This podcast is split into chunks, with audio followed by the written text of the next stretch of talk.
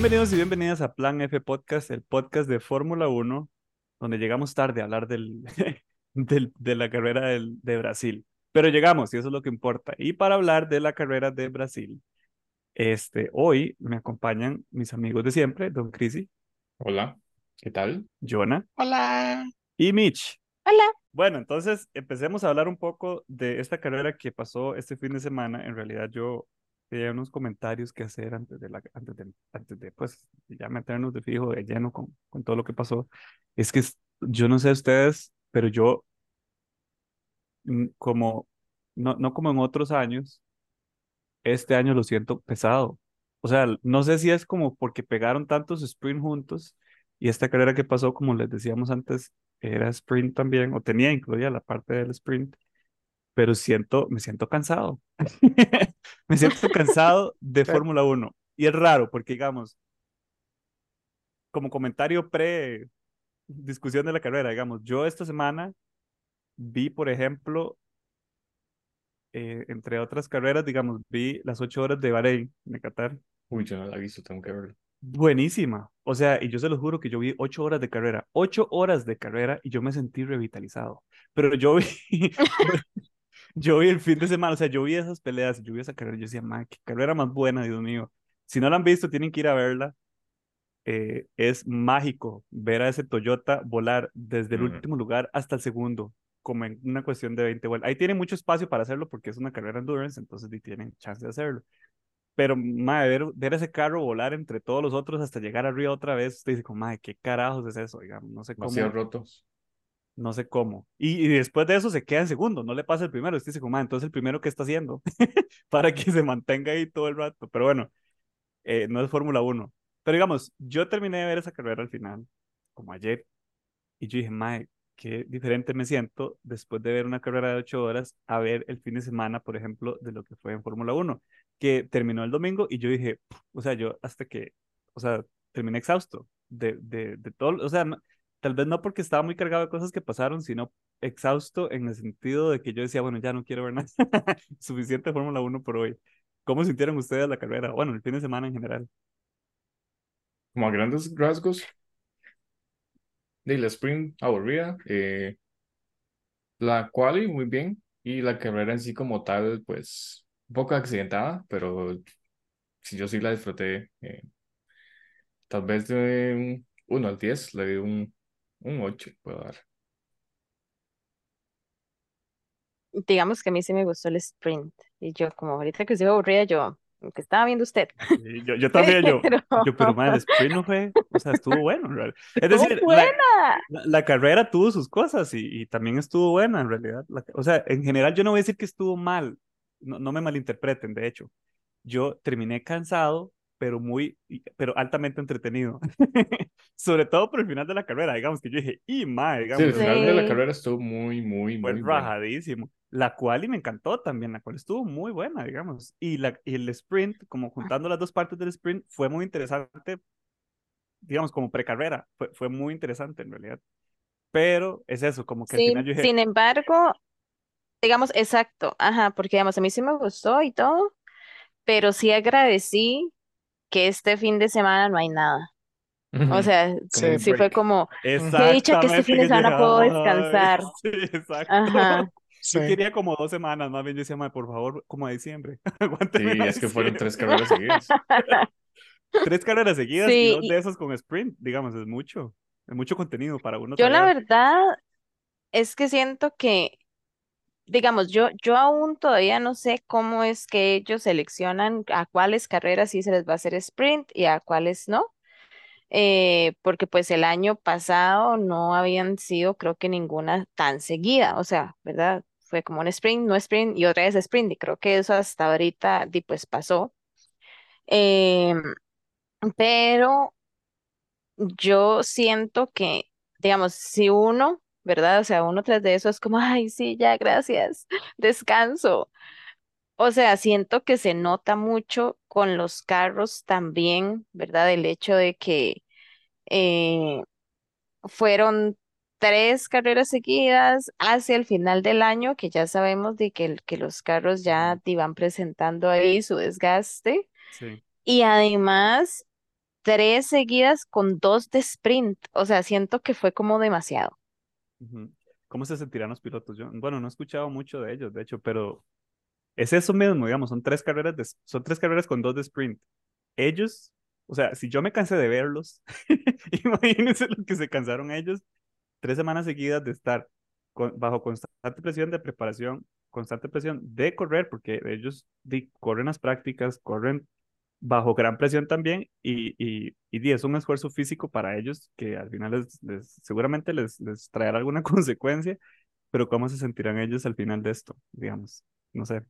Sí, de Sí. hecho, hay un ejemplo que suena tan arrogante. Bueno, no, no arrogante, digamos, porque realmente por donde estamos no todo el mundo tiene el lujo de decir, bueno, voy de vacaciones y no decir al puerto. O sea, es como salimos del país un rato y me siento como un carepicha porque yo crecí extremadamente pobre, entonces suena raro. Pero digamos, uno sale del país y el último día que uno dice, voy de vuelta a Costa Rica Exacto. Y y hace como una semana. muerto, uno está muerto y dice, me cago en la puta, yo lo único que quiero es un gallo pinto con huevito picado a un lado, un poco de natilla. Y y que todo el mundo se calle un rato, porque es extremadamente cansado. Ahora esos más que pasan viajando todo el año, y de hecho uno de los invitados de nosotros, que es Kiko, ¿verdad? El hermano de, de Quique, Ujú, que el trabajo de él era básicamente viajar también. Entonces él como que le da como la, la perspectiva también a las cosas de que no es como que es una fantasía, pero la realidad nunca se cumple porque los aeropuertos son un dolor de huevos. sí. De hecho, eso decía él, Entonces, como que al principio qué bonito estar viajando, ¿verdad? Y estar yendo a sí, México, a, a El Salvador, a todo lado, visitar esos lugares, él decía, ¿verdad? Y también esa viajadera, porque cuando eso él estaba trabajando en Panamá y tenía que estar viniendo a Costa Rica, así, ¿verdad? Pero er- es eso, como que ya él le tiene una versión al aeropuerto, no quiere saber nada, y eso fue un año, fue un un año año. que él hizo eso. Y es solo un destino. O sea, no se Exacto, ocupa sí, visa, no se ocupa nada.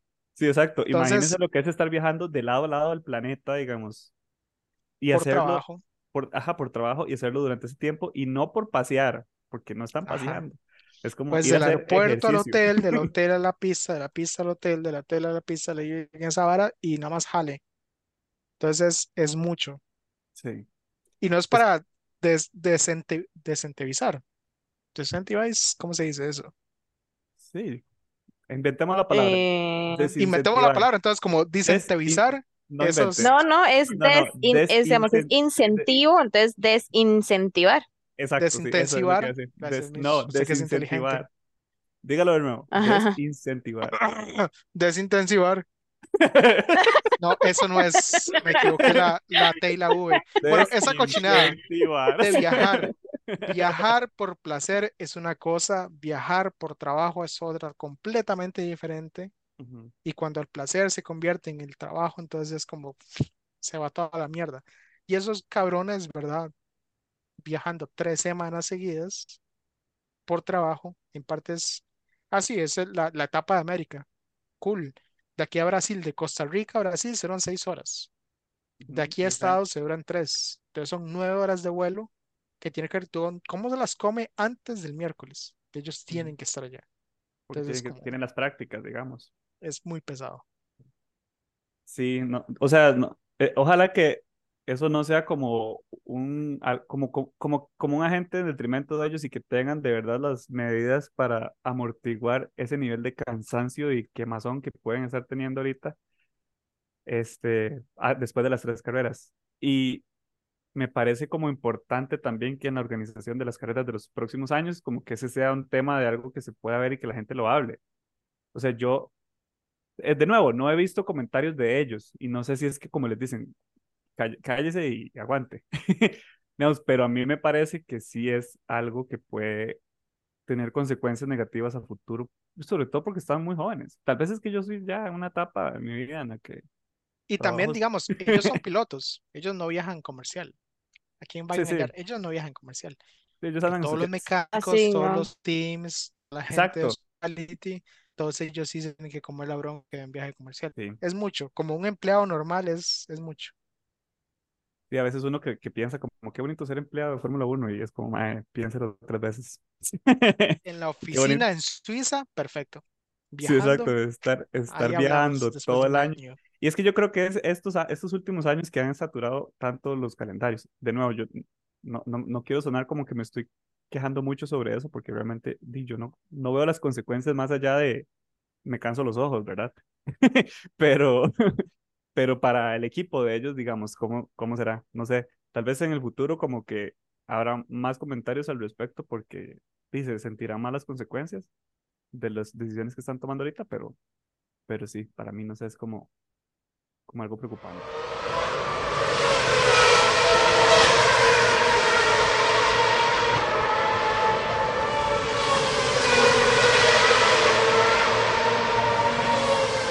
Bueno, hablemos ya de la carrera como tal eh, y de lo que pasó todo el fin de semana, porque fueron varias cosas. Eh, como ya mencionamos antes, fue una carrera de sprint.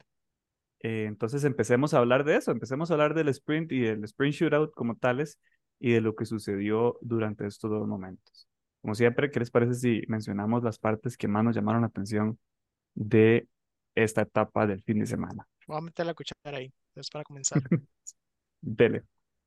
Para cagarme la Gary, para mí el sprint fue más interesante que la carrera, Ah, pero todavía no vamos a entrar en la carrera. Pero el empecemos por el shootout, el shootout, ver, para mí, lo más importante fue ver a Lando decir, mae, qué cagada. Y mae, pa, pu, P1. Sí. Es Eso fue, eso fue oh, lo que qué hicimos en realidad. sorpresa.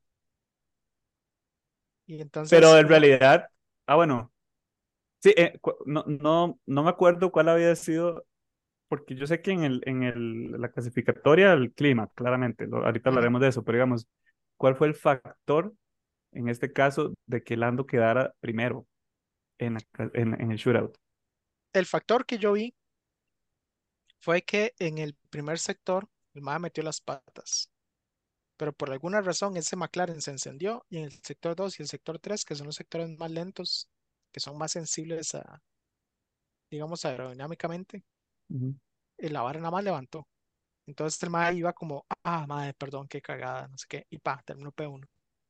Y en comparación al Red Bull fue al revés, fue en todas el primer sector y metió las patas en el segundo y el tercer sector. Entonces fue como raro ver el Red Bull débil donde ha sido fuerte el resto de la temporada. Que son eh, curvas lentas, que el MAE puede sostener bien las llantas, que las conserva bien, que después ya todo se la mierda en la carrera, pero después hablamos de eso. Pero que en quali eso les falló. Sí, no, o sea, sí, e- e- es que siento que eh, esta carrera jugó más allá, o sea, se fue algo más allá de la del, del carro y de la condición del carro, como dice Mitch. Yo también siento que muchos carros ya han tenido mucho desgaste también, porque me acuerdo pensar en su momento, como ve a Piastri donde está. Los, los Mercedes, digamos, no sé, dejaron demasiado de qué desear en realidad. Este, Albon, este, Bottas en general, como carros que usted antes veía como, como que se ponían un poquillo más en clasificatorias, como que en esta en particular, y es que la clasificatoria del sprint mm, realmente no es muy diferente de la clasificatoria de la carrera al final. Entonces uno pensaría como que tal vez les va a ir un poco mejor y les fue terrible. Pero yo creo que mucho tiene que ver, como decía Micho ahorita, también el desgaste, el desgaste de los carros. Creo que, creo que el shootout lo más interesante que tuvo fue, para mí, y voy a estar de acuerdo con, con Jonah, ese, digámosle, Paul. No es un Paul necesariamente, pero sí, como ese primer lugar de, de Norris al final. Fue lo que a mí, al menos a mí me emocionó, que yo dije, madre, qué bien, la carrera va a estar bonita. Y a Pérez de tercero, que, que fue como una, una vuelta de forma, digamos, de Pérez que me gustó también. De nuevo, no, no soy como muy fanático del Red Bull, pero ver a Pérez crecer es como más, por fin despertó, digamos, por fin ya como que está haciendo algo distinto. Sí, es que para mí se resume en dominio de Verstappen, aunque tal vez en la quali, como dice Jonas, sufrieron un toque con el carro. Em, inclusive que Lando salió en P1, eh, pegó Paul, pero igual no hubo mucha diferencia al final de cuentas. Eh, tal vez ahí los Mercedes, em, el Alfa Tauri de Tsunoda, que no le fue tan mal, y Richie, que no, no pegó puntos, pero también estuvo ahí, em, ¿cómo se llama? Mostrándose. Mostrándose, sí, porque el Mae, sea como sea, también tiene talento. Mm. Em, creo que Norris se cayó un toque. McLaren no. Yo quería que McLaren sostuviera la, la, la P1 y que ganara por lo menos el sprint largo, Lando, ¿verdad? Por primera vez. Pero ahí no tenían simplemente el pace a comparación al, al- a la carrera del domingo, que pues Lando se puso la 10. Y bueno, ya comentaremos esa parte, pero así se resume lo que pienso del sprint. Pues yo la verdad lo disfruté. Ahorita no me acuerdo mucho del Shadow. Ujú. Em, pero de sí, la verdad de la carrera del Shadow, eh, digo, del sprint, eh, sí me pareció buena. O sea, yo, yo sí y la pasé bien y, y- y yo siento que fue como, eh, ¿de cuánto duró? También fue súper rápida, Fueron como, 24, 24 vueltas, me parece. ajá, digamos que duró como, no sé, unos 40 minutos o no, hombre, 45 fue minutos, no sé. sí, fue, fue como media hora, fue rapidísimo. Yo, Ajá, pero yo siento que la cantidad de minutos que sea, digamos, media hora, 40 lo que sea, fueron minutos intensos, o sea, que, que, que hubieron muchos rebases, eh, no sé, o sea, es que siento, es o sea, de hecho eso. yo dije, si, si así va a ser la carrera, la carrera también va a estar buenísima, porque yo la verdad la disfruté, la disfruté bastante.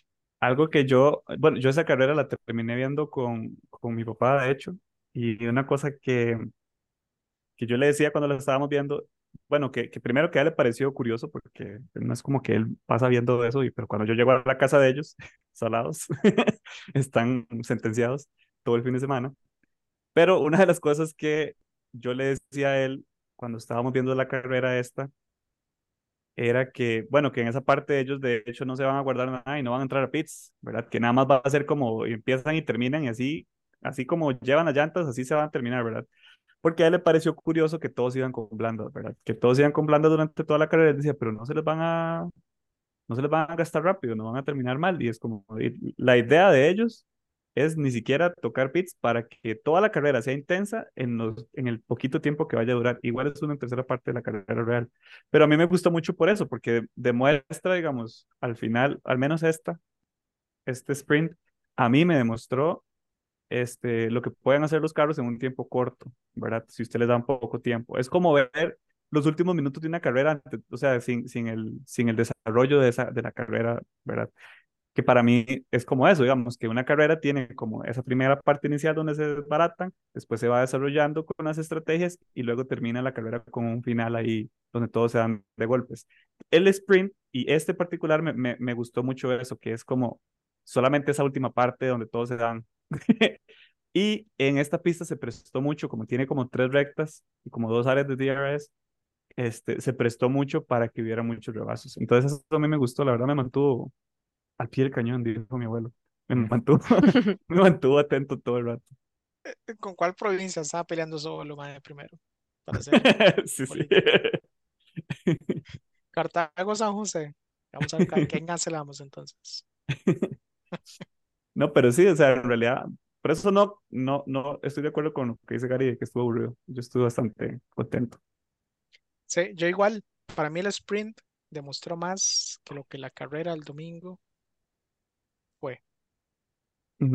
Por decirlo así. Mm, No, eh, O no sea, sé. eh, no. pero hubieron cosas, pero O cosas que sea, se sí, llaman eh, un carro contra una pared, pero no comparable al sprint, que fue como más pulseado desde el inicio hasta el final, en en el sprint hubieron a carrera. banderas amarillas. No me acuerdo. No, No, no, no, no eso nada. fue, fue limpia. Ajá, limpio, ¿verdad? puro Sí. pace. sí. Pero yo sí no estoy de acuerdo con que el sprint estuvo mejor que la carrera. La carrera No, estuvo también sea, muy ahí, buena. ahí no coincido para nada. sí, la Uh, carrera fue. sí estoy cancelado de una vez. No, es que la, la carrera sí. Es decir, el sprint fue como muy foreshadowing de lo que iba a pasar en la carrera, pero Ajá. no fue mejor que la carrera. O sea, fue, fue bueno, fue bueno por eso que usted dice, Jonah, como que fue puro pace. Entonces fue como, fue puro pace acompañado de, de, de peleas. Entonces estuvo muy bien. E- Es que yo creo que eh, si, si todos los sprints fueran así y los dieran como de carrera por medio, con más tiempo, lo que digo yo, sé, como que no sean tan pegados, yo creo que es el modelo perfecto. O sea, es como la forma en la que los sprints posiblemente digamos, es la idea que tenían eh, cuando primero hicieron los sprints sin que llegaran a ser aburridos. Creo que no todas las pistas se prestan para que sea como esto. Interlagos da esa posibilidad porque es una pista muy rápida y corta. Entonces, se disfruta más un sprint así, en realidad. Bueno, es mi, es mi opinión, ¿verdad? Este, y no sé, creo, creo que por eso se, se ayudó bastante, pero la carrera fue, fue rajadísima.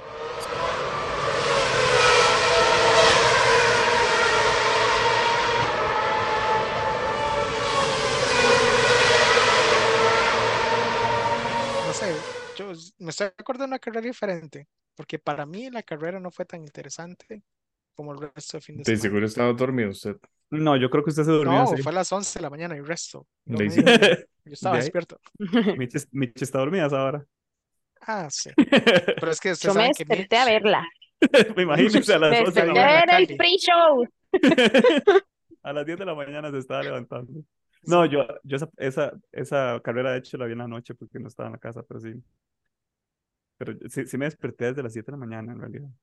Bueno, en resumidas cuentas, el sprint nos dejó como resultado al final, bueno, después de que Lando quedara de primero en la clasificatoria, lamentablemente no logró quedar de primero, quedando así Verstappen con un tiempo de carrera de 30 minutos con 7 segundos, 30 minutos exactos, duró eso. Eh, de segundo lugar, como decía, quedó, quedó Norris y luego quedó Pérez, seguido de el amigo de Mitch, Russell, y de quinto Leclerc, de sexto Tsunoda, de séptimo Hamilton y de octavo Sainz, que fueron los que lograron puntos en esta, eh, bueno, en el sprint al final. Algo que, que me parece importante mencionar, como decíamos antes, el sprint es como un foreshadowing de lo que fue en la carrera. Y ver a la diferencia entre Russell y Hamilton y verlos tan abajo en comparación con carreras anteriores, para mí fue como, ¿what? ¿Qué está pasando con estos maes? Yo pensé como que era como, como un mal agüero, no sé, como... El, ¿Ustedes se acuerdan el año pasado? Creo que el año pasado fue Russell el que ganó esta carrera, ¿verdad? Y el año anterior a ese fue Hamilton. Si Sí, mal no recuerdo. siempre ha sido, Mercedes siempre ha sido dominante en Sí, y, ver a Hamilton tan apagado en esta carrera, yo dije, "Ma, pero ¿qué es esto? ¿Qué, qué es esta, qué, qué- qué es este desarrollo? ¿Qué es lo que está pasando con esta gente que les está yendo tan mal en una carrera en la que ellos normalmente dominan, ¿verdad?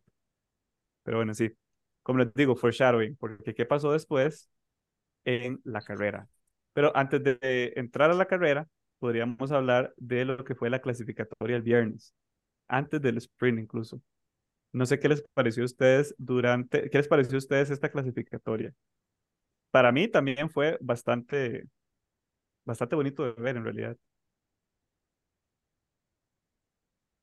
Em, Yo creo que lo que más resalto es que, fue, que Pérez quedó casi último. Bueno, no, que se fue en Q2. oigan, yo tengo nada más una confusión, pero me acuerdo. La, no, sí, ya me acordé. La cual y Ajá, fue la que esta fue es, nocturna.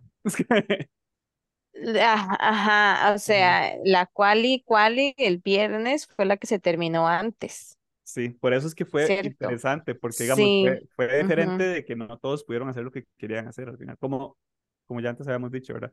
Pero por problemas climatológicos al final. Que de hecho Piastri, precisamente por el clima, incluso, él sí llegó a Q3, pero no pudo terminar Q3 porque salió dando vueltas. Sí, ajá, exacto. Ujú. Como que ellos decían, Sí, yo, yo, a mí eso me gustó, o sea, como que fue como, hey, ¿verdad? O sea, salgan apenas empieza la, la Q3, cosa que no siempre hacen, ¿verdad? Siempre Ujú. se esperan un poco, y los que precisamente se esperaron un poquito, de ahí, de ahí todo mal, porque no pudieron hacer nada. Pero Entonces, ellos, sí, ellos sí vieron la lluvia venir y lo vacilón de eso fue, como decía, creo que fue Leclerc que puso un, que dijo en un radio que, o en radio en una entrevista, que nunca le había pasado, digamos, como que no ve que está lloviendo, pero la pista está mojada. Como que no, no lo veía, no lo sentía la lluvia, pero estaba, Mm, estaba muy húmedo y estaba lloviendo y se sentía el, el- la pista como muy húmeda. Y por eso al final pasó lo que pasó. De hecho, yo vi uno, no sé si ustedes vieron unos videos de la gente que estaba en, como en esas tarimas, ¿verdad? Arriba viendo la carrera. Y que un techo salió volando por encima de ellos y todo. Sí, No, y se inundó. Hubo Ajá. partes que se inundaron también. ujú. Sí, Es sí. que había Eso- demasiado eso- viento. Creo que eso fue tormenta casi. O sea, ponían como el clima, la, Ajá. la descripción del clima como que era una tormenta real. Y yo, madre, ¿será que Sí. en la semana, en el fin de semana va a seguir este clima? Y no, fue súper No, seco. totalmente lo contrario. Oye, el super sol que había al día Sí. siguiente. Yo, pero ¿qué es esto, Costa Rica? de clima tropical. Sí. Decir, es como, ah, les llovió por dos horas y todo se inundó a la mierda. Bienvenidos a Costa Rica. Sí, sí, Eso el- pasa siempre. y el día siguiente como una playa Clima ahí. tropical. Así, así se vive aquí. Sí, Algo que a mí me gustó de, de o, o una cosa que me llamó la atención fue, bueno, los carros de Fórmula 1 no tienen luces. Todos sabemos eso. No. Está loco. ¡Wow! Es que- técnicamente sí Ah. tienen cuando recargan en batería atrás. sí, sí, pero digamos, no tienen luces para ver hacia adelante. Y algo que me llamó la atención es que, bueno, este circuito no necesariamente está equipado full para carreras de noche, porque no se esperaba que la carrera fuera a ser de noche. Y eh, como hubo tormenta, eso ennegreció varias partes de la pista y de hecho varios pilotos decían que, que era de noche, que parecía como que era de noche.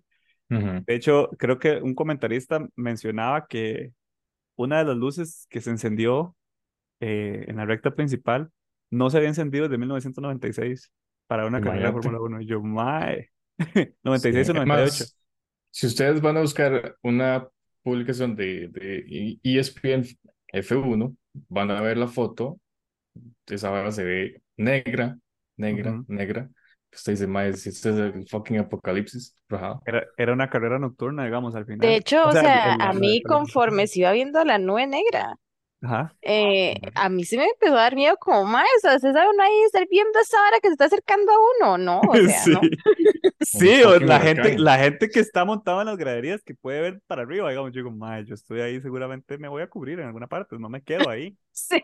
Es como ver un, un- o sea, es como ver un huracán venir hacia uno y es como, mae, no, no, no sé qué estaban pensando, pero bueno, al final, este, es esa, ese problema meteorológico, clima, ¿cómo se dice así? Meteorológico, propició que muchas del, bueno, que mucho del resultado de, de la clasificatoria para la carrera principal variara un poco. en- y trajo a la mesa la sorpresa más grande que yo he visto en una clasificatoria en los últimos dos años posiblemente, que fue el tercer lugar. Para que yo dije, my what? Digamos que está Sí. ahí. Como que una sorpresa. Vea. Para mí fue sorpresa y fue guava. No, en no, ese no. momento, el Hablemos, hablemos estúpidamente, no serios, un rato. Papi Stroll compró un equipo por 900 millones de euros para que Michi Stroll, que es Papi Peach, quedara alguna vez en un podio. Pero y fue fue una tormenta que él no pudo comprar. La que lo puso en Sí, sí. P3. Qué Ya Aston. Martin después de estarla cagando como si no hubiera un mañana. Y por eso Sí, me porque río.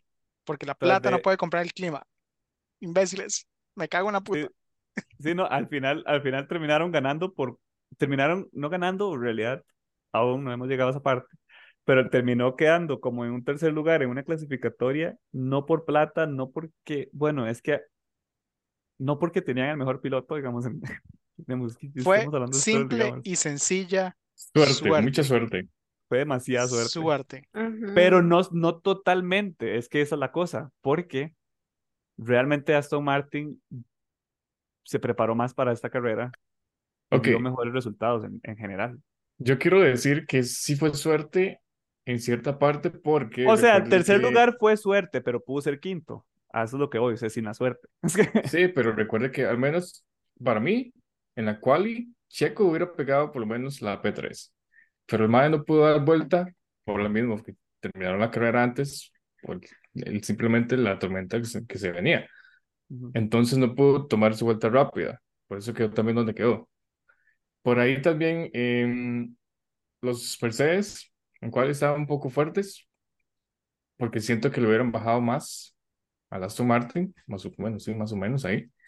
Pero Stroll jamás, ni siquiera el Mae se, se imaginó, ¿verdad? Que iba a quedar en podio para la, para la carrera. Pero básicamente para mí, suerte y suerte y suerte.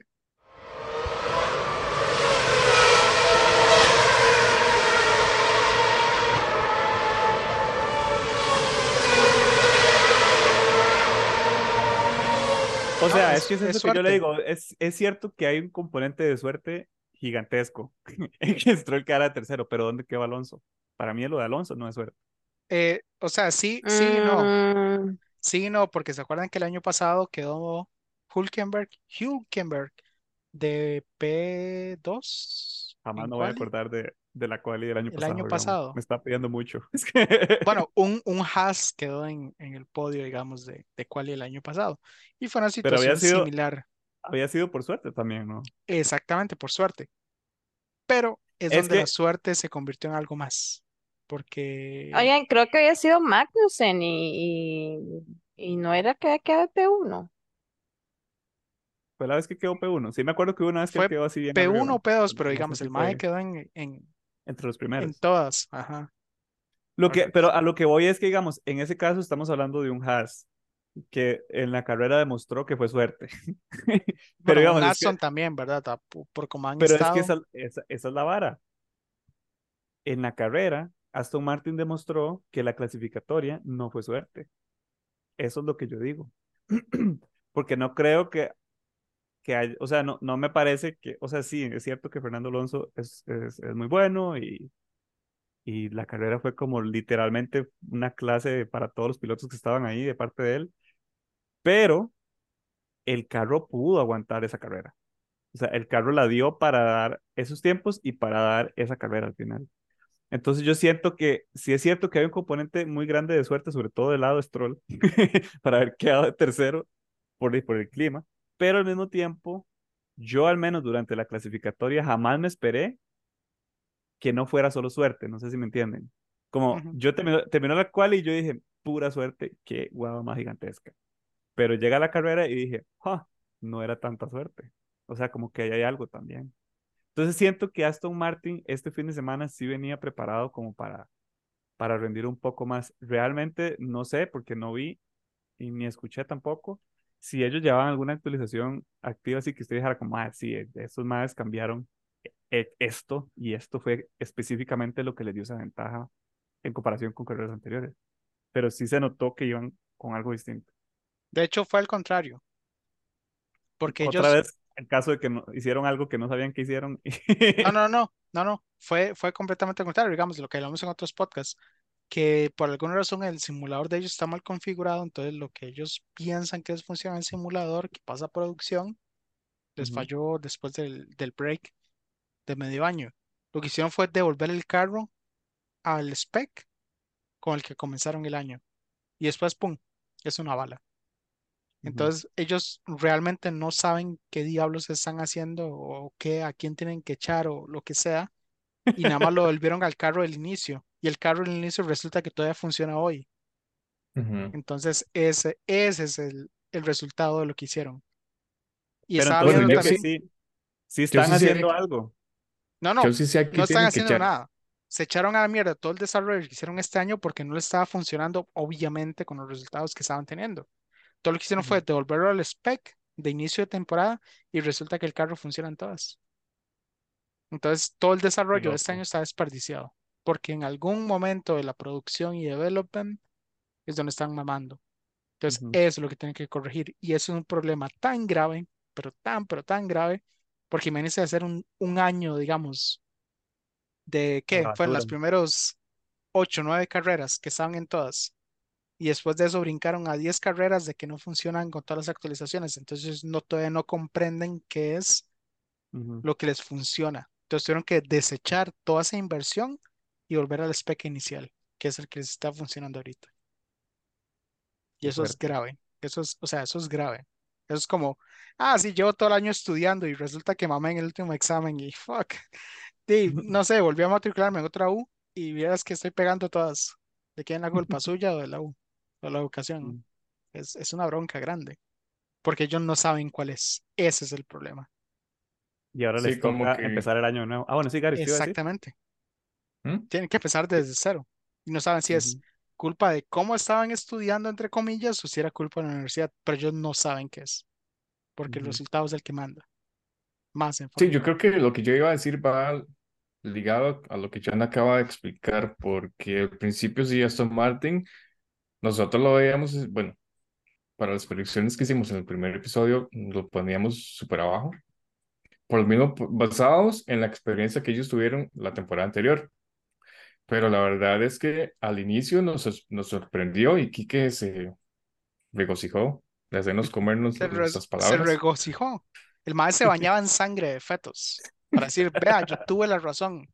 Hágame en caso. Era Aston cierto. Martin es la nueva, es el Jesucristo 3.0. Y mamó al final de temporada.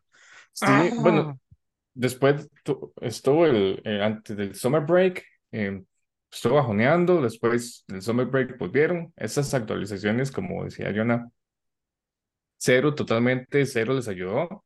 Y ahora parece que volvieron al, al- como al diseño anterior, digamos. Y fue puta Aston Martin mucho más rápido que, que los Mercedes, que Mercedes simplemente este fin de semana es como, mae, no se dieron cuenta Mantequilla que quería carrera. Exactamente, cero competitivos.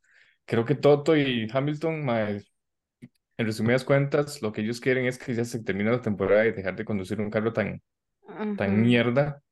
Pareciera, obviamente, obviamente No, sí lo dijeron.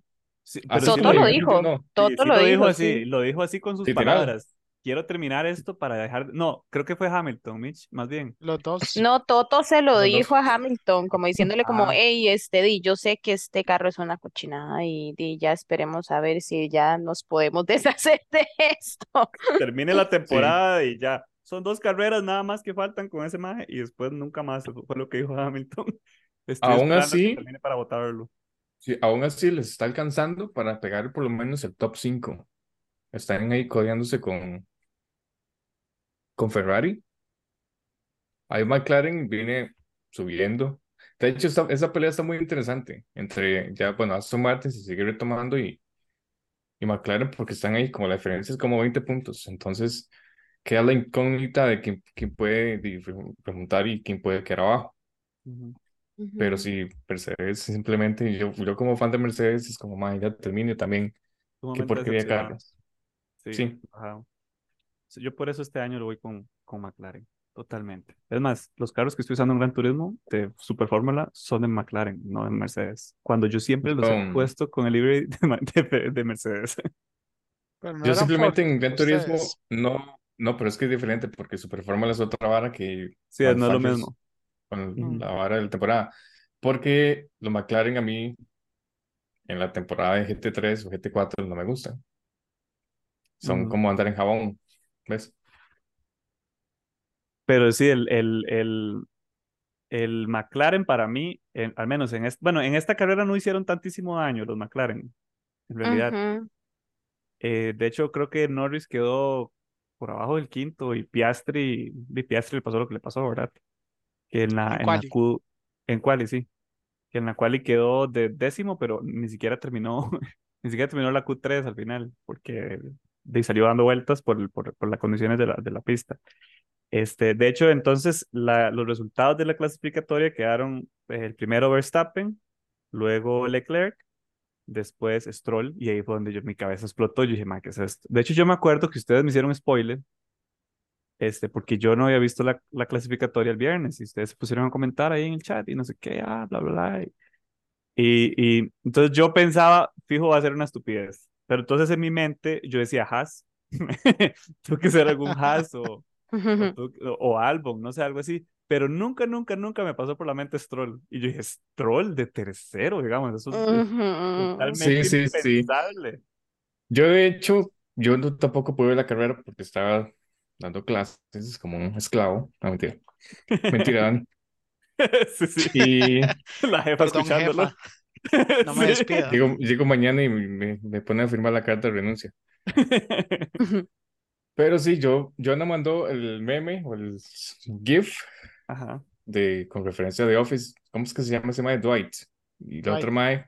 Ah, se cuando enciende la, cuando enciende la oficina era. No, No, no, no, cuando están le como- aparece. Este. Ay, Maya. Nos estamos yendo en una espiral tan rara. Cuando le Bueno, pasa. aparece la Sí. mae, Macha, que es compañera del mae, y el mae se vuelve así. Nada más se asusta. ¿Qué qué está haciendo Ah, aquí, que se mae? asusta porque sale la, la, la chiquitilla. Ay, se me olvidó el nombre también. Sí, sí, sí, sí. Ale- Entonces yo pensé, algo. algún Aston Martin quedó ahí o alguien pe- que es Yo cero. pensé en álbum, No, inmediatamente. no, por- digamos. porque álbum, se espera de álbum, porque el álbum es muy bueno, pero de un Stroll no se espera. Me explico. Entonces yo dije, ah, aquí ya pasó algo interesante. Y de hecho, Pero sí, bastante, bastante vacilón. Y bueno, Angela, eh, ya me acordé, Angela. Angela. Angela como que aparece la par de dos más que son todos altos y, y no sabían que estaba De ahí. Dwight. Sí, sí, De- sí, que ajá. más. Ah, pega el brinco. Ah, entonces donde la ven pegan el brinco. Ah, Hay que cortar toda esta hora de podcast. Pero bueno, esos fueron los primeros tres, eh, seguidos de Alonso, luego Hamilton, Russell, eh, Norris, Sainz, Pérez y Piastri. También repartidos como por equipos, más o menos.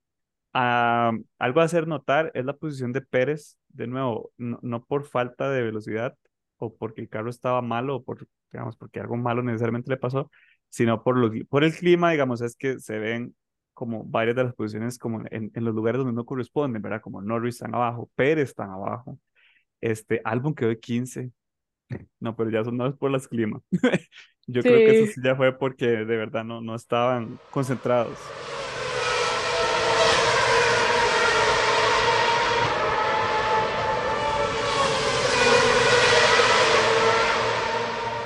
Eh, y bueno, eso fue como el, como el, el, el, el inicio de lo que iba a pasar en la carrera, que en la carrera, desde la primera vuelta, desde el primer giro otra vez, cosas pasaron, ¿verdad? Yo no sé si ustedes, e- es como la primera carrera que vimos la otra vez con, con Kiko también, digamos que las primeras cosas que pasan, los primeros tres segundos de la carrera, es así como, "Ah, no puede ser que esto esté pasando en este momento. Si hubieran Pedazos esperado un par de vueltas, volando, sí. nada más. Yo me sentí muy triste, la verdad. Sí, sí, sí, sí, yo también. Yo dije, "Mae, no, no es posible que le cagaron a carro. O sea, yo sé que no estaba en una buena posición para empezar y no sé si el carro iba a rendir lo suficiente, digamos, como para mejorar demasiado en, en el resto del, del fin de semana en general o de la carrera. Pero que le cagaron la carrera así desde entrada a Albon, yo dije, "Mae, no está bien. Es que eso está mal. Y que había hecho un muy buen inicio, la verdad. O sea, él arrancó muy bien. Ajá, ajá. Y ¿Cuántos, de ahí sí. cuántos DNFs hubieron en esta carrera? Bueno, para contexto, ¿verdad? Lo que pasó en, en este inicio fue que ensanducharon a Albon. No, ¿Quién fue? Albon, Albon quedó por fuera, pero como Hulkenberg quedó más bien en el sándwich, él fue el que quedó en el medio. Ajá. Entonces a él como que lo pegaron, eso pues hizo que él pegara con Albon, que estaba a la derecha. Y Albon se fue Y hacia Albon de ahí como que claramente cuando lo pegaron se hizo de lado, pegó con Magnussen que iba al lado izquierdo de Hulkenberg y ahí ya se destrozaron pues. Sí, y literalmente los carros quedaron destruidos, ¿verdad? De hecho, creo, creo que una de las llantas de Albon salió volando y fue a dar en la, en la, en la, ala- en el ala trasera de, Eh, de de Ricardo. Ricardo. Ujú. Ujú. Ricardo. Que Se la tuvo que, destruyó. sí, que el maestro tuvo que, yo no sé si él también quedó por fuera después de eso, si- no, él, él, él no quedó fuera, pero sí tuvo que ir a pizza a cambiar porque quedó totalmente baratado. Ujú. Y no es que era la llanta con el aro, era solo el hule, que Sí, de hecho, a mí eso me Sí. extrañó un montón. que no sacó la llanta del eje, sino que nada más, ¿cómo carajo saca usted como ese chunche de ahí? Y, o sea, no sé, para mí fue raro. No, no, pero digamos que una llanta huele está bien. No el aro, digamos, solo el hule, digamos, de la llanta. Ajá, eso me pareció Pero raro. que ese hule haya causado tanto daño Sí. en, en un rear wing que es de fibra carbón, igual, son, pero es que son le cayó con la pero fuerza de la gravedad.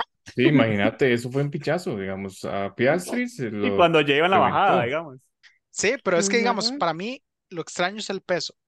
Entre comillas, que no se No debería sabe ser tan pesado, digamos, exactamente eso. la combinación entre llanta, nitrógeno, porque esas llantas no están, el aire es para gente pobre. Esas llantas están Ujú. infladas con nitrógeno, que es todavía más liviano, y los aros son de magnesio. La generación anterior pesaba 1.8 kilos. Imagínense levantar una llanta con aro y todo de 1.8 kilos. Se supone que esas son más livianas. Entonces, ¿qué kilo, diablos tiene ese? No. Sí, o sea, una bolsita de arroz pesa 1.8 kilos. Porque yo como Ujú. arroz y soy tico, entonces yo sé lo que pesa esa cosa. Y ahora imagínense que eso pese menos. Y eso incluye el aro, ¿verdad? El aro de magnesio. Entonces, Sí. eso es solo el hule. Entonces, ¿cuánto pesa hule para despedazar una cola de fibra de pero carbono? acuérdese, no sé cuál es la fórmula de fuerza, pero creo que también tiene que ver con la velocidad y con la gravedad. Entonces, lo mismo, era un objeto que aunque pesa poco, venía rapidísimo y el tómelo y le pegó directo. Sí, o sea, Le iba a yo no voy a la fórmula, ponerme, pero yo no me acuerdo. Hace mucho no yo no, no, yo no, yo no me voy a poner a, hablar de fórmulas de matemática porque definitivamente nunca fue mi fuerte. Pero, leer tras de eso. pero digamos, por lógica, si usted ve una llanta que viene, no sé si vieron Destino Final, si iba con el aro y todo, digamos. Ah, no, pero pero eso es una, una llanta de un camión. Pesa 50 kilos, Claramente, no era de un carro de carreras también. Claramente, Sí, más- una, una, de las películas es de una carrera, ajá, como creo que están como de NASCAR o algo así. de una carrera de NASCAR, un carro es barato y una llanta sale volando y le cae encima a un man. Y yo es como, "Mae, Ah, es como eso, Sí. digamos, como que venía muy rápido, muy alto y, y obviamente tiene la fuerza para causar ese tipo de destrucción. Pero bueno, por mucho, a mí, o al menos en mi opinión, ese no fue el momento más triste de la carrera. No, definitivamente. para mí sí. No, no, no, No, Mitch. no, no, no, no, no. O sea, no, yo no. entiendo Obviamente que usted por sea álbum, fan Mitch, de álbum. Sí, digamos, su afinidad por y, álbum es- y y todo. está bien, digamos, pero Mitch, tienen que bueno, la gente no sabe, fue lo digamos. más triste, digamos. Vamos a hablar encima de todos, pero Mitch, la gente no sabe, pero Mitch tiene un tatuaje aquí en el cuello. Tiene un corazón, sí, sí. Con dice una- álbum aquí al frente, Y el otro lado otro de. Tailandia. pero como ella es una persona profesional y toda la hora, entonces ella se pone ese tape que es color piel, el de las vendas. Entonces se cubre el cuello. Porque es Ah, una persona obvio, profesional. obvio. Entonces, nada más como para que sepan, ¿verdad? Entonces, si la ven en la calle y dicen, ¿por qué tiene el cuello? ¿Usted es una piedrera? Es como, no, álbum. Y la madre nada más es así, para que sepan. Bueno, pero según ustedes, ¿cuál fue el momento más triste? Ay, no, Lo El jamás. momento más triste. Una idea para tatuaje, Mitch. Cuidado se lo hace borracho. No, jamás. El momento más triste tiene que ver con un equipo que es de color rojo y un pobre muchacho que ya no tiene corazón. Y ese mismo equipo fue el que inspiró nuestro nombre. Sí, o sea, le hizo mucho honor, de hecho, el nombre de Ay, sí, se me había olvidado, pero es que eso fue antes de la carrera, eso no cuenta. Eso fue en la vuelta de No, no, formación. Fue en la vuelta de formación, es que eso es lo peor, sí. La vuelta de Exacto, formación. eh, pero ya, di, ya te pasó ya la historia, en el momento que ya dicen lights out, de ya es mi momento, ¿eh? Entonces ya yo, yo ya Sí, ni lo recordaba, la verdad. De Lights Out en adelante no fue lo más triste, pero para atrás o el fin de semana, yo creo que el fin de semana es el momento más triste. Es el momento más triste en toda la temporada de Fórmula 1, yo creo. Tal vez este eso año. sí. Yo- yo dije, Uno de "Mae, los más no- tristes, por- de hecho, puede ser. no puede ser posible que esté mal. De hecho, él lo dice. No Él puede lo ser posible que dijo, so unlucky, so unlucky. I am so unlucky.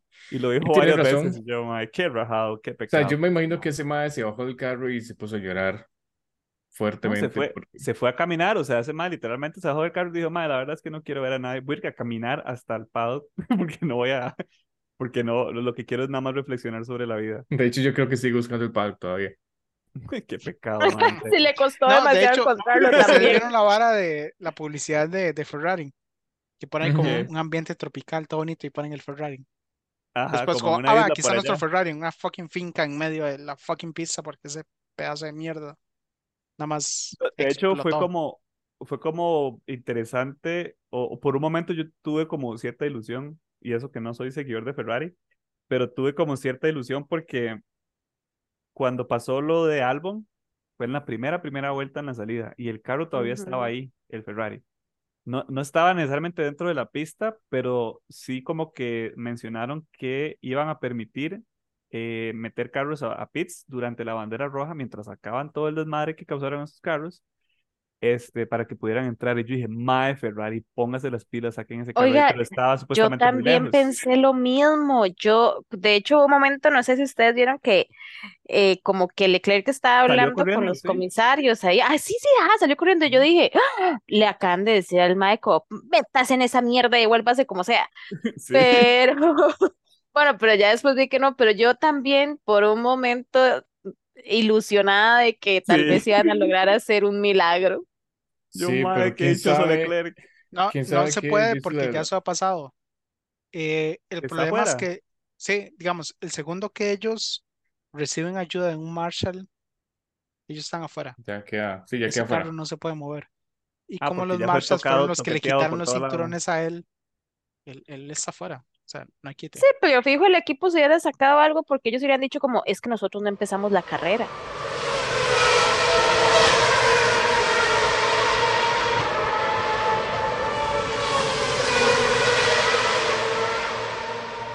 Antes tenían. No, es que nosotros de no Bull, Sí, me entiende, algo se hubieran sacado. Antes tenían como un carro extra, ¿verdad? No me acuerdo cómo le Un decían. tercero. Ajá, como un tercer carro que tenía un nombre vacilón ahí, como, como el, el Joker de los, de los carros. En caso de que se desbaratara uno, como lo, o, o quedara inhabilitado, como este Ferrari, ellos nada más se sacaban el otro carro y lo, y lo tiraban. Ay, no me acuerdo cómo se llamaba el carro. Tenía, Pero es que ah, pero- ese fue el mismo problema por el cual sancionaron a Williams, creo que eso fue hace dos o tres carreras, porque Sargent había pasado un carro, entonces utilizaron como el tercer chasis, pero ajá, no lo, no lo, no lo, no hicieron como la designación de que este es el tercer chasis, sino que vamos Ujú. a reconstruir este tercer chasis. Digamos, Ujú. ellos tienen cierta allocation, por decirlo así, de piezas. Y cuando ellos no reportan la siguiente pieza, es donde se vuelve un problema. Entonces, a él le construyeron con el tercer chasis, chasis, entonces técnicamente es el tercer carro. Hay piezas que no califican como repuestos, sino que piezas que califican como un nuevo carro. Entonces, Ujú. ahí es donde es el, el- el problema. Y ya eso ha pasado. Pero hubiera sido, hubiera- bueno, no sé, es eso, como que yo sí me sentí ilusionado y yo sonreí todo cuando vi a Leclerc corriendo. Yo dije, corre Leclerc. Sí, pero no, ya no, no había nada que No, hacer no. ahí. Ya se El segundo que él se quita los cinturones, él está afuera. Sí, Porque totalmente. acuérdense, los cinturones no se los ponen ellos, porque tienen que ser tan socados por las fuerzas G que ellos tienen dentro de la cabina que ellos no pueden, no, ellos no tienen la fuerza suficiente para socarlos. Entonces, para quitarlos, se ocupa la misma fuerza de un tercero para liberarlos. Entonces, Otra- cuando otra eso pasa, ese se cancela. Si los Seatbelts, Seatbelts, Seatbelts, Seatbelts. Seatbelts, se quitan, Bueno, yo, yo les digo cinturón de Se quitan. seguridad, pero todo bien. ah, sí, pero Sí, hay gente que vivo. Es un arnés, en realidad, es un arnés, porque son de que- 1, 2, gente que 3, trabaja- de 8 Gente que puntos. trabaja en Amazon.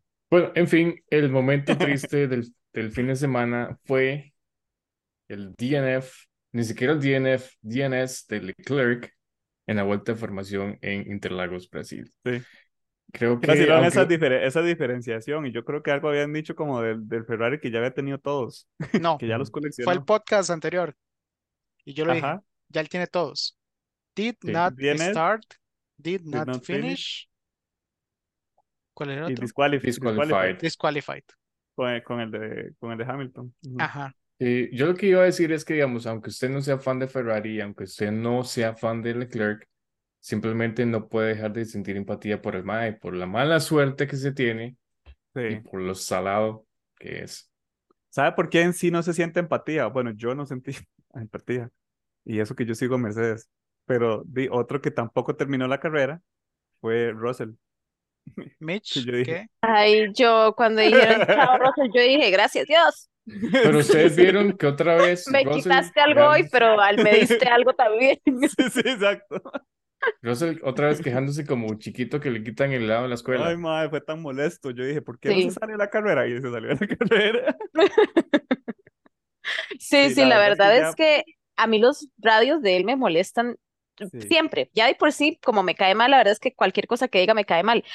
Pero no sé, es que él parece un Willa, él parece de verdad un adolescente y Yo él creo que él tiene que ya bajarse de esa nube. es un adulto. Ujú. Él, él tiene que bajarse de esa nube porque él, él como que todavía no entiende quién es su compañero de equipo para empezar y como que, como que es muy mandón, muy, m- como que trata de mangonear al, al, al, al su propio equipo cuando está montado en el carro. Es como, "Mae, ¿quién se cree usted que es? ¿Qué le pasa, digamos? Correcto, horrible.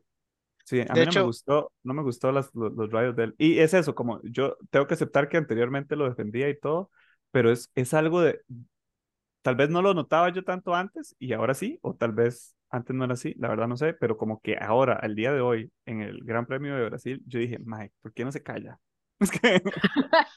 De hecho, hay un canal, va a ser publicidad a toda la gente, que se llama eh, Perspective. Eh, más australiano. Ujú. Y el MAE hizo como la, el video de por qué él cree de que Russell ahora es como el enemigo número uno, ¿verdad? De Fórmula 1. Y él tuvo un ¿Será muy un buen papel? punto. ¿Ah? Será puro papel, digamos, como cuadro ahí, el mae, nada más, No, para no, figurar.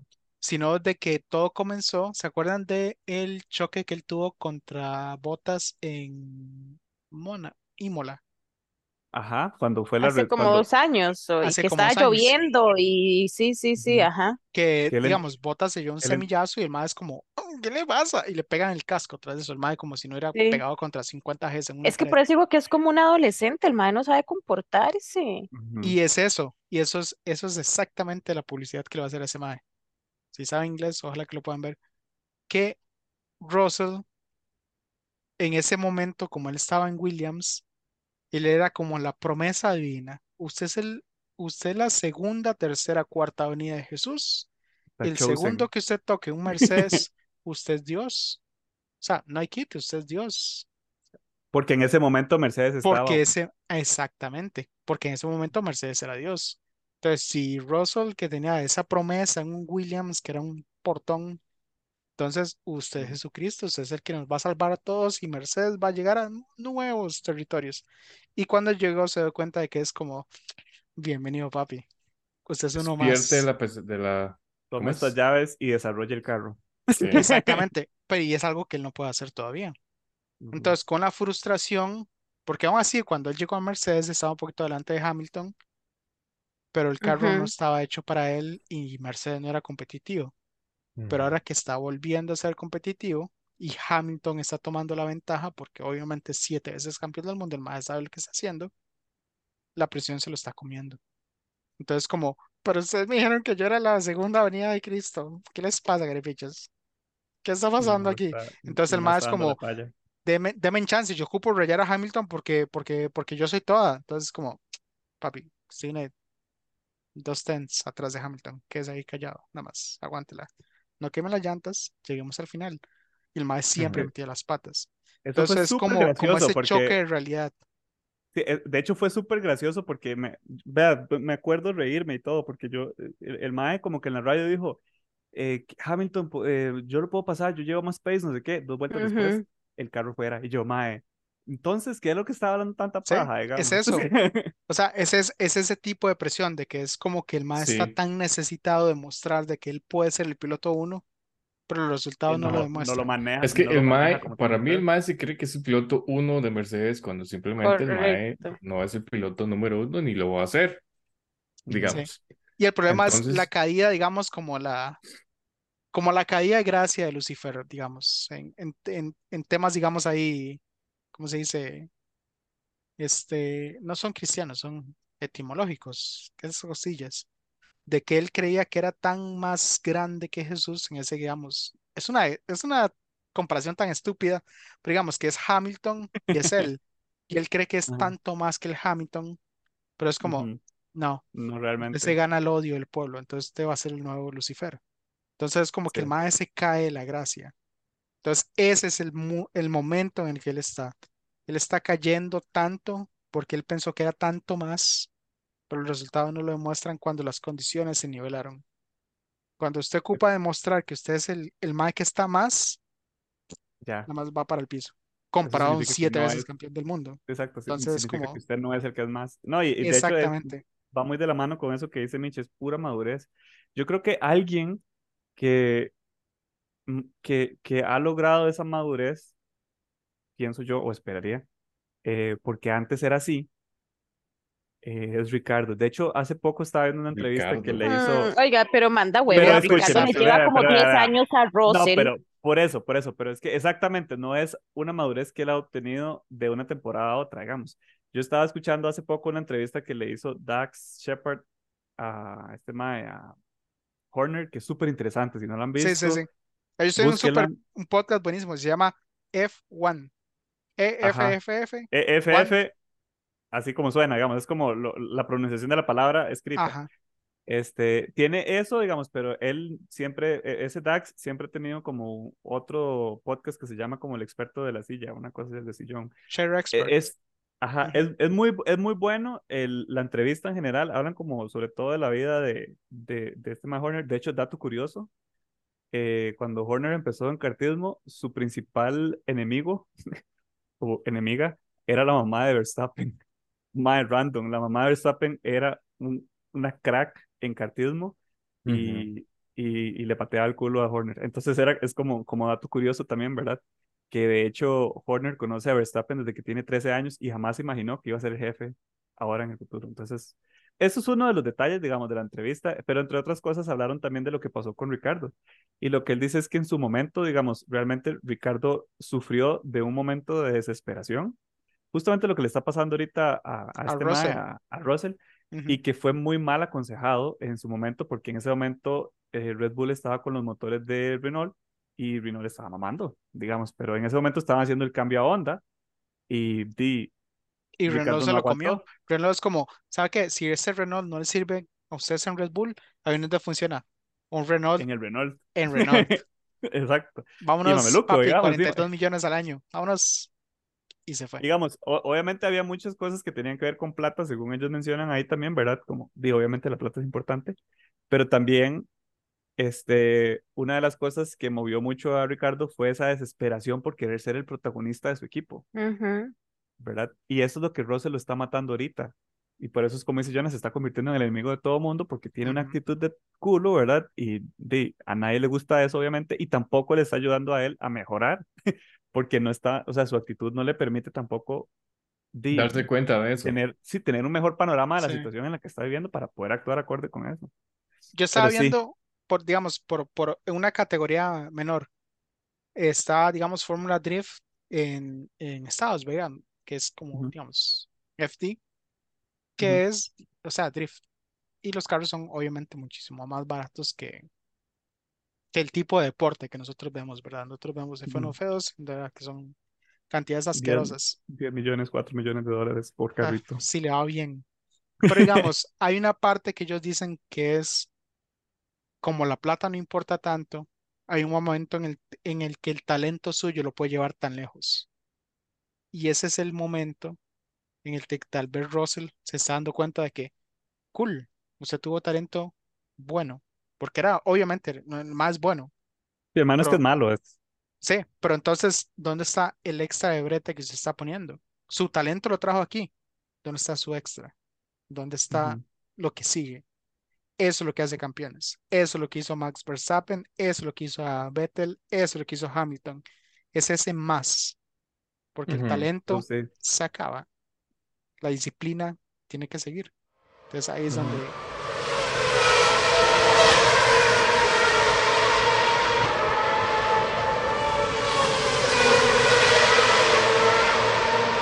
hay unos insights vacilones que hace Horner sobre qué es lo que hace campeones y qué es lo que ha hecho campeones, digamos, dentro de los que han estado en Red Bull. Y menciona como las características que tenía Vettel y lo diametralmente diferente que es Verstappen, digamos, a, a la manera en que él ve, digamos, el, el, el craft de lo que hace, digamos, y, y, que, y cómo se prepara para las carreras y todo, digamos, es, escucharlo él hablar de eso me, me, me, me llama mucho la atención y de hecho me devuelve a esto que estábamos hablando precisamente de que no solamente es que usted sea rápido, que tenga un talento, que haya ganado alguna vez F2, digamos, es que realmente hay, hay un trabajo adicional que se tiene que hacer y pocos, pocos son los pilotos en el grid de este año que lo están haciendo, ¿verdad? Entonces, es como eso. Creo que podríamos ir cerrando ya con, con como, como el highlight de lo que se llevan ustedes, digamos, de la carrera del fin de semana, de la carrera principal o del fin de semana en general. Yo quiero empezar como por ese reconocimiento de Alonso, porque fue una carrera contra Pérez, pero así, de las mejores que yo he visto, rajada. Y para mí Sí. ese es mi highlight. Sí, eso la verdad estuvo muy bueno. Y o sea, yo no sé, digamos, eh, respecto a ese tema, de se supone que Pérez tiene un mejor carro que Alonso. Entonces siento que aún y con todo el, claramente el, el, El gap de el talento. talento que tiene, que tiene este Alonso, siento que aún así con eso, Pérez tuvo que haberle pasado a Alonso. Porque yo digo, si fuera que eso pasó en las últimas cinco o diez vueltas todavía, eh, Duró digamos como que está bien. 25 Pero vueltas. fueron, creo. Exactamente. exacto, es que fueron demasiadas vueltas que yo más bien ya estaba desesperada, pero desesperada porque yo estaba como, ay, puta, manda huevo. O sea, Sí. manda huevo que con ese carro no pueda pasarle a Alonso aún, y yo sé di, que Alonso la tiene demasiada experiencia y todo, pero o sea, No, pero no sí, sé. sí, o sea, no, no, yo estoy de acuerdo con eso. Yo sé que Alonso tiene mucha experiencia y que de nuevo que la carrera que él hizo el, el domingo fue rajadísima, Ujú. pero Norris también ha hecho carreras rajadísimas y Verstappen solamente le pasa y usted nunca más lo volvió a ver. Digamos, eso es lo que debió de haber pasado en realidad. Ah, pero Sí. claramente Norris no tiene la experiencia que tiene Alonso. No, no, no, pero lo No, que no lo digo, o sea, lo, digo con las diferencias de carros, digamos, como que usted dice, en realidad, con el carro que Pérez andaba, es de que hubiera, pero así, desde la, desde la primera pelea que tuvieron, tal vez hay que defienda un toquecillo, dure un, pa- un par, unas tres vueltas, y ya después de ahí como que el carro debió de haber No, superado. no, digamos, yo sí se lo hago a Alonso. Alonso claramente tiene ahí fijo sus trucos bajo la manga de, para saber y cómo aguantar un carro por varias vueltas. Pero, mae, no, no casi No 30 tanto, vueltas. exacto, no tanto, sí. Porque, pero Es que, yo, a mí lo que me llamó la atención fue que el mismo equipo de Red Bull le dijo a Checo que copiara el trazado, el mismo trazado que estaba haciendo Alonso. ¿le dijeron eso? Yo no escuché. Sí, le dijeron eso. Sí. De hecho, yo voy con Mitch en eso. Esa es igual de lo que estábamos hablando antes. Esa es la diferencia entre un campeón, un campeón del mundo, bueno, multicampeón del mundo, que es Alonso, Otro. contra un mae normal. Porque Mae, ¿cómo es posible? O sea, normal entre comillas, ¿verdad? Pero ¿cómo es posible que usted ve un mae tomar la misma línea 30 veces, bueno, 25 veces en una vuelta y usted no descifra cómo rayar a ese mae? La ventaja la tienes en el carro y eso se ve. Con mi cero experiencia en racing, todo. Ujú, o sea, con mi cero experiencia en racing y mi desorden compulsivo, obsesivo que tengo, uno ve, si usted sabe que el carro está derrapando, no sé, en, en T9, uno sabe cómo escuadrar la vuelta para tener una mejor salida y seguirla para rayar en el sector 2 de- del DRS, que ese, ese era el momento donde él tenía que rayar. Si usted raya en el sector 2 del DRS, usted se lleva, digamos, que las heces esas raras y no, y se le escapa al MAE porque el MAE no puede seguirlo en- dentro del, dentro de la burbuja, digamos, de- del rack y nunca lo va a alcanzar y nada más se escapa. Que eso fue lo que hizo Verstappen cuando Norris por un segundo fue como y nada más se fue. Y fue en el segundo sector. ¿Se acuerdan de que Norris trató de llevarse en el segundo sector y, Verstappen le defendió? Y él sabe que en esa es la sección más difícil de seguir, que él no puede estar tan cerquita del carro porque pierde drag, pierde toda la vara, entonces nada más se escapa. ¿Cómo él no midió eso? Para mí eso es incomprensible. Él tiene la ventaja del carro y esa es la diferencia de lo que hace un campeón del mundo que es como, Michi, ¿qué está haciendo ese papi? ¿Está gastando Ujú, batería aquí? Ah, mediocre. Y entonces Alonso nada más se escapa en el segundo sector. Entonces es como, como esas cosas que uno dice, pero usted, usted es bueno, ma, usted es bueno, pero usted no es lo suficientemente bueno. Y esas, es ese pedacito de diferencia que ¿Cómo lo... se habrá sentido él, digamos, al final de esa carrera después de esa humillación de Alonso, en realidad? No, ustedes no vieron que el mae llega eh, Pérez donde Alonso, este, y le dice como, ah, sí que, y lo más abrazan y que Alonso le dice como que, ma, ya no tengo 20 años, no me haga eso. Pero aún así se ríe, porque sabe que Pérez no es una amenaza. Ujú. Ujú. Y con todos los rumores de que, oh, sí puede que Alonso vaya a Red Bull, y tras de Nah, eso se No, ríen. no, Es no. como, ese, ese rumor es, yo sí es que no lo mucha creo. cosa. Ese Sí, no ese compro. rumor está muy mal. No, no, sí. Por eso, por eso todo el mundo se le cagó en, a ese otro mae, ese periodista que no sé ni cómo se llama, no importa igual. Eh, sí, sí, el- con F es que empieza el nombre. No me acuerdo tampoco. Fabregas, Fabregas Fábregas, es, ajá, Fábregas. sí, sí, ese más un bañazo. Sí, sí.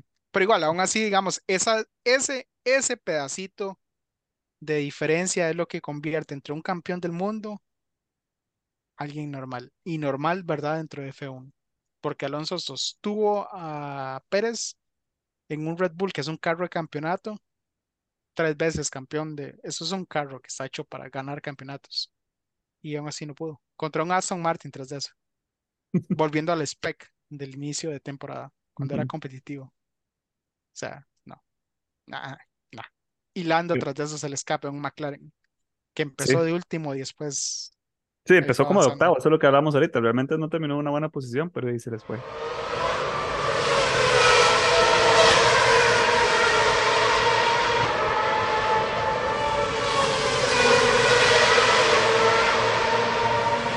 Quería hablar también de, creo que fue Yuki, ¿no? Yuki le fue súper Ajá. y quedó ahorita, Quedó no en me los acuerdo en qué posición. puntos. Y Quedó o sea, lo siento, Cari, pero ahora sí, yo creo que usted tiene que aceptarlo, aceptar tiene que que aceptarlo. Tsunoda hizo una muy buena carrera. Quítese su cuchillo en la garganta, por favor. No lo haga. Yo es creo, solo un yo creo que podcast. cuando, No lo cuando haga. Yuki, cuando Yuki se concentra, obtiene muy buenos resultados. Y da gusto verlo, en realidad. Yo no, no sé, hay algo, hay algo en él que como que usted lo ve y, que, y cuando le va bien con el carro que tiene, con el recurso que tiene, cuando le va mejor que, Ricky, que Richie, usted dice mae, qué bien, qué bien este man. En realidad, como que él sí tiene mucho potencial. Pero es que es eso, como yo, yo siento que a él todavía le falta un camino ahí de, tal vez incluso hasta de cambiar de equipo a un equipo que tenga más, que le pueda ofrecer un mejor carro, tal vez, o no sé, digamos, pero Y es que también yo siento que tener como un compañero que él precisamente le dé lo que él necesita, o sea, como esa madurez, porque digamos, si, si vemos, él estuvo con. Gasly, pero Gasly no es el mejor ejemplo a seguir. Y Ricardo, ni hablemos, ¿verdad? Eh, entonces, es que sí, siento es como que, que de ahí a él sí le hace falta tal, me- a alguien, digamos, que de verdad le ayude. De hecho, ¿saben cuál fue la diferencia también? ¿Ustedes se acuerdan cuáles fueron la- como las primeras entrevistas de Yuki? ¿Qué es lo que él decía que, que era su meta? No sé si se No me acuerdo, no me acuerdo qué era Mm, lo que hacía. No sé, tener Que un restaurante japonés, ¿eh? exactamente. Ni siquiera Y esta ahí, semana sacaron una entrevista, otra vez. ¿Cuál es su meta? Más ser campeón del mundo en Fórmula 1. Entonces es como, o lo agarraron a semillazos para que se muerda, o que el mae ya le hizo clic la vara, que es como, usted está en esa posición, su meta debería ser ser campeón del mundo. Pero de ahí, no sé, es raro, digamos, ver Yuki de que, ah, sí, yo solo quiero hacer suficiente plata para tener un restaurante, y que ahora es como, no, yo quiero ser campeón del mundo, yo soy un piloto de Red Bull, que ya ahora llegó el Ricky y es una amenaza, entonces, quién sabe, Ya, ya le cambió como el mindset.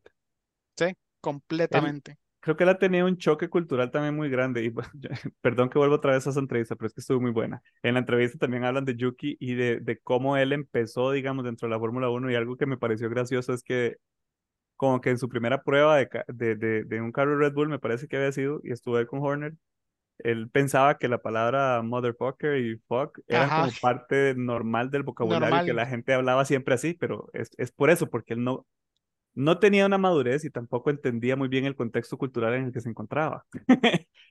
Y es algo que poco a poco va entendiendo, digamos, entonces como él es tan socially awkward en ese sentido, digamos, por el choque cultural que tiene, como que siento que también a veces cuesta como, como fitting dentro del grupo de personas en el que está también un poco. Sí. Y, pero por eso les digo, cuando ese mae se concentra, le va bien en las carreras. Cuando por el Sí. cuando el carro No, y, y- funciona, cuando la estrategia funciona, el mae da resultados. por eso es que esa es la cosa, cuando, ah, cuando él pierde, cuando, cuando él pierde el foco, porque algo de eso no está en equilibrio, ¿verdad? Cuando él pierde así la cabeza por un momento y usted lo siente estresado, el mae le va muy mal. Cuando le va mal, le va muy mal. Pero digamos, cuando Pero, o sea, sí hay que dársela.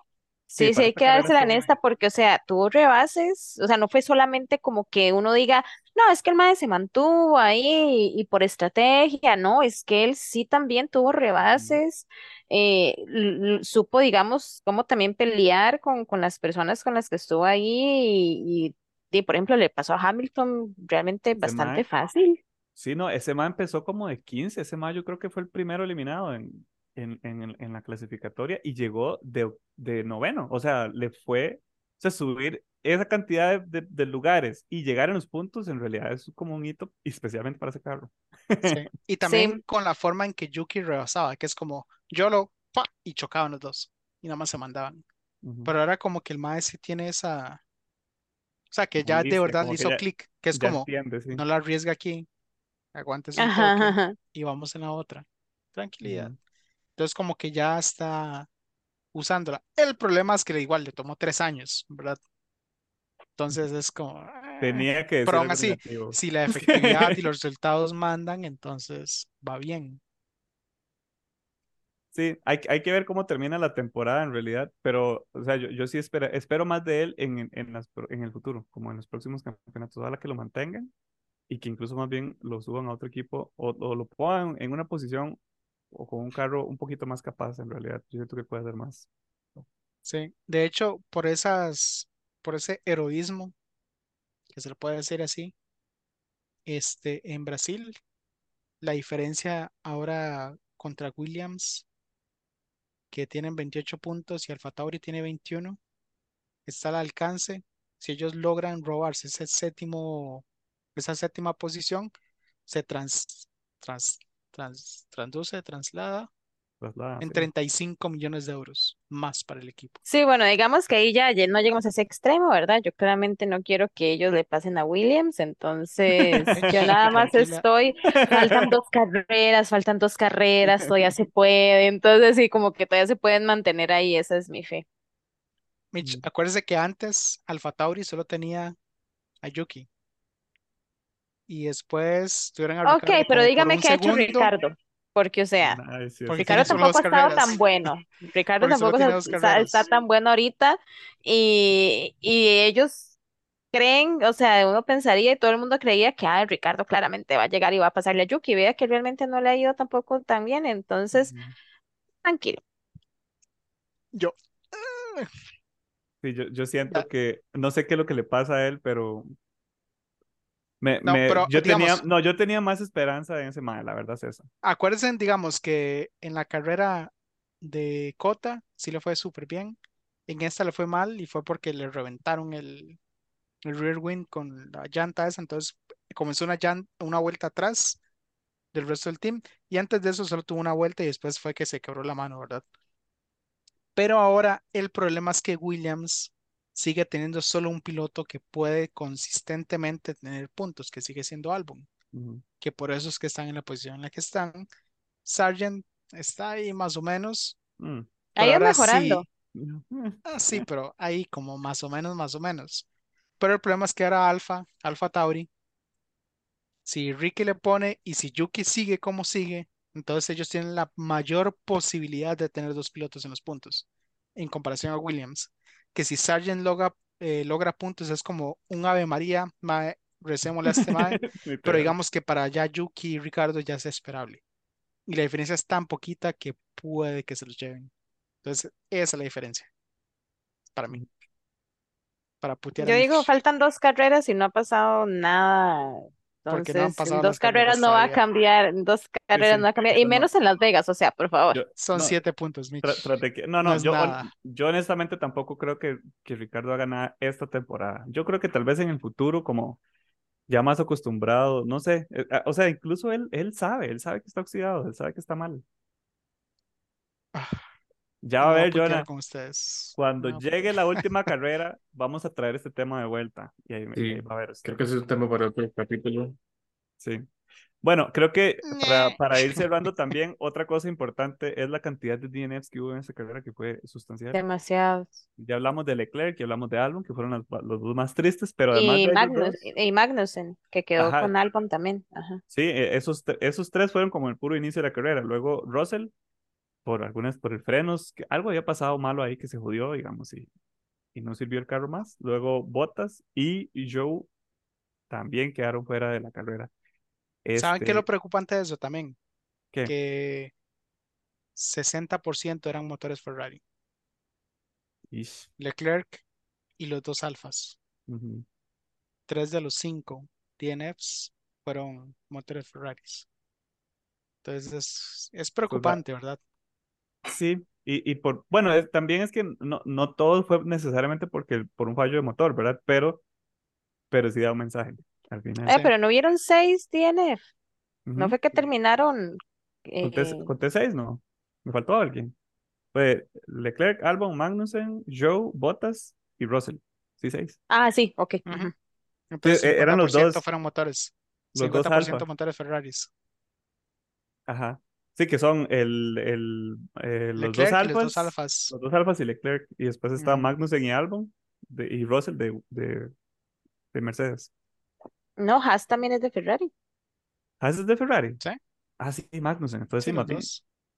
y Leclerc. Sí, bien solo Albon y Russell de, de, de Mercedes. Mercedes.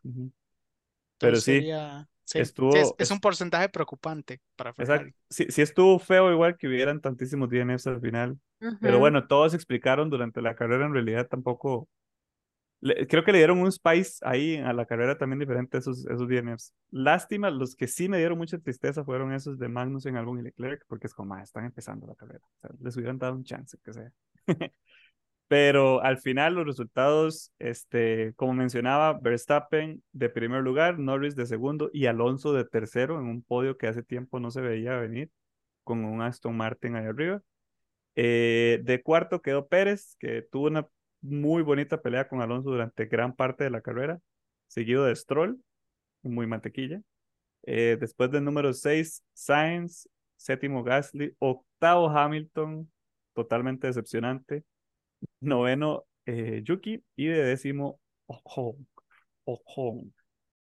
Eh, y bueno, de, onceavo, de onceavo Sargent. Yo sé que estamos diciendo que Sargent no es muy bueno, pero yo creo que todo Estados Unidos se pone como en rodillas cuando ese más está tan cerca de los puntos para que, para que logre puntos y al final de ahí no, no los logra. Pero bueno, se lo intentó. Y esa fue la carrera de Brasil con los respectivos resultados. Este, se nos fue largo el capítulo esta vez también. Pero es que la carrera realmente dio mucho de qué hablar, estuvo muy bonita. Esperamos ahora la que sigue, que es en Las Vegas. Yo Eh, espero y no espero a la vez. Sí, yo la verdad no, no quiero tener nada de expectativas. Yo creo que ni los pilotos están contentos con esa carrera. Eh, pero ahí, tal vez está bien, tal vez está bien. Dato curioso, Horner cumple 50 años el día de la carrera. Entonces, Muy bien. Sí, de hecho, fijo no el- se la va a pegar en Las Vegas. no, no, él, él decía No, que no. hicieron esa carrera en honor a sus 50 cumpleaños. Y yo, "Mae, no sea Ujú. tan egocéntrico, pero, todo bien. Eh, en- para eso, mae. Sí.